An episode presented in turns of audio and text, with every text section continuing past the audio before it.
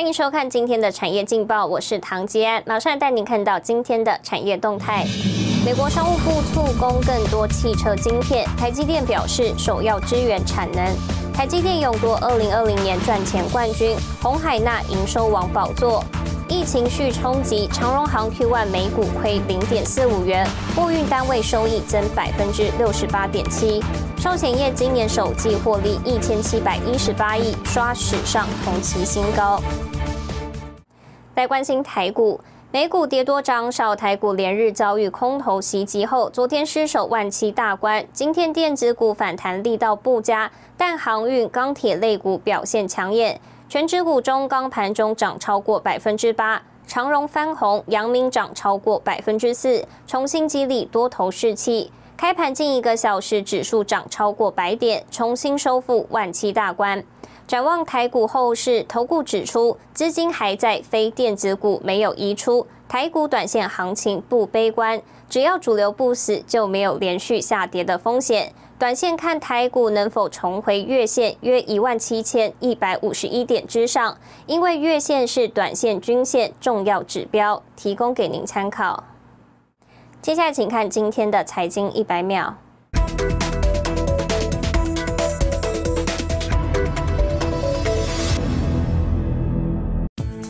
美国商务部长雷蒙多表示，商务部正敦促台积电等台湾企业优先满足美国汽车业者需求，缓解晶片短缺问题。台积电指出，支援车用电子客户的产能需求是首要考量。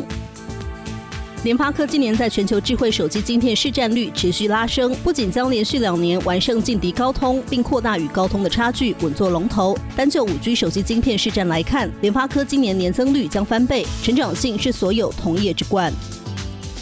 国际半导体厂在台投资扩点，也扩大征才范围。半导体设备厂双 A 应用材料艾斯摩尔同步征才，两家合计释出职缺，上看一千两百元。除了新鲜人年薪百万，还有股票选择权或认股现金回馈。虚拟货币以太币今年飙升逾百分之三百，周二首度突破三千美元大关，带动全球挖矿热潮升温。科技 Windows Central 指出，恐将引起显示卡需求激增，让供应短缺问题加剧。新唐人亚太电视整理报道。产业焦点：车用晶片短缺严重，有消息传出，南韩商务部方面首度发函四家汽车半导体公司，希望扩大供应车用半导体，更是首度以官方名义希望台积电协助。就连美国商务部长近期也敦促台积电在内的台湾公司优先满足车用晶片需求。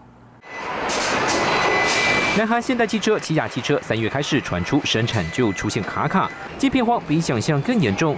南韩商务部部长陈宇模在四月三十号正式以官方名义对包括恩智浦在内的四家汽车半导体公司要求扩大供应。尽管详细内容并未公开，不过知情人士认为这非常不寻常，代表南韩车用半导体的确出现吃紧。缺晶片的很多国家确实都有希望台湾能够协助这个车用晶片，啊，来供给他们的这个汽车产业。那这个我们了解是很多国家，呃，或者向政府或者跟相关的台积电等等请求啦，嘿。原因就在即使三星电子马力全开，车用晶片还是不够用。尤其台积电南瓜全球百分之七十的车用晶片，旗下车用微控制器更是成了业界标准配备。英飞凌、恩智浦、瑞萨、Sony 都是委由台积电生产代工，包含呢那个台积电、联电都有生产车用晶片。那 p i c k g 呢也在台湾，所以台湾真的是在全球的车用晶片呢占有举足轻重的。地位，那是不是呢？在良率跟品质啊，在价格这部分呢，整体考量，台湾呢？就是说的性价比相当具有全球竞争力。专家表示，一台车造价上百万，车用晶片成本不到百分之一，但在行车安全扮演重要角色。国际大厂偏好寻求良率、稳定性高的台厂制造。不光南韩，日前包括日本、德国先后找上台湾经济部寻求协助。美国商务部长雷蒙多近期也喊话，敦促台积电在内的台湾企业优先满足车用晶片需求。大家也都在厘清，到底车厂 overbooking 的情形呢严不严重？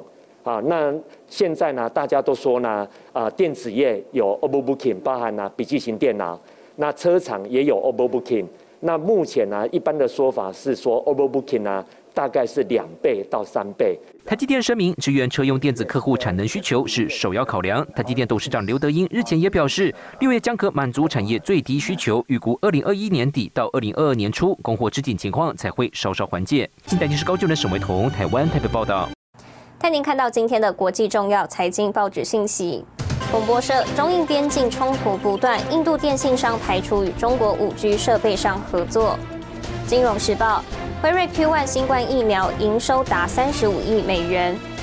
华尔街日报：内需强劲带动下，美国三月贸易逆差扩增至七百四十四亿美元。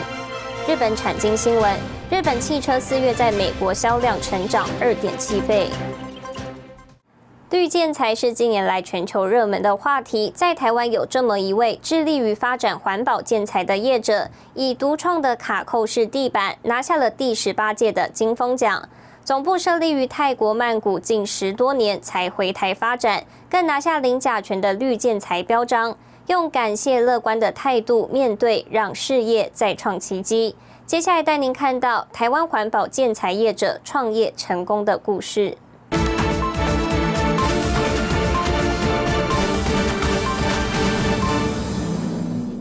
张文义是致力于环保建材，自行研发有产品专利。张文义也是金风奖历年来第一个以地板材料拿下奖项的业者。绿建材地板的特殊结构，更是从泰国红回台湾。刚好我在欧洲德国展的时候，外贸协会那邀请我回台湾，他没有看过我们这样的地板，我们的地板。做了三毫米的卡扣式，那早期是最薄做了七毫米。其实，在外贸协会找上门之前，张文义在泰国已有知名度。泰国当时是有很多的日本投资站在最前端，跟欧美，还有它的观光旅游非常普及。那我跟我太太就毅然决然说，那我们去客人的建议，那我们就。一起去那边打拼。张文义和妻子首先面临的考验就是当地的文化和语言。那就唯有靠自己去自修，就是这样的不断的跟人家沟通，去记录，到处去找人去谈话。在没有网络的年代，张文义靠着电话和实际拜访，开创一张又一张的订单。但金融海啸加上合伙人侵占，让张文义的事业从高峰跌入谷底。其实最大的动力感恩，今天他们没有这样子打压我，或者是侵占我，我今天还没有动力想到自创品牌，也不会想要更突破自己。他常常跟我讲，我研发这个产品是为了人们的健康。所以我觉得他是为这个社会在做贡献。那对于他的朋友言而有信，他只要讲出来的话，他一定会做到。常年旅居海外，张文义被妻子想回台湾陪伴父母的孝心感动，以及外贸协会的邀约，决定把绿建材地板材料从泰国带回台湾，延续发展。耐磨地板、实木地板，甚至于传统的瓷砖业。都一定要走向绿建材这个标章，在未来的市场才有一定的竞争力。我们有技术研发团队，一条龙经过的零甲醛的一个依据测试跟申请，才拿到这样的一个一个一个绿标章。年近六十岁的张文义，大半辈子投入环保领域。如果创业能再重来，张文义笑着说，还是会选择这条路。这是我的喜欢的一个项目，那啊一直以来还是不会变，重新来还是不会变。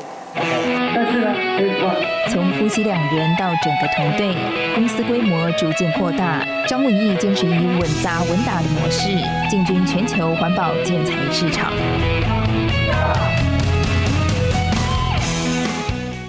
带您看到明天五月六号星期四有哪些重要的财经活动。美国公布上周初领失业金人数，任天堂、福斯、莫德纳公布财报，远传、王道营举办法人说明会，主计总处公布四月物价统计。谢谢您收看今天的产业劲报，我是唐吉安，我们明天再见。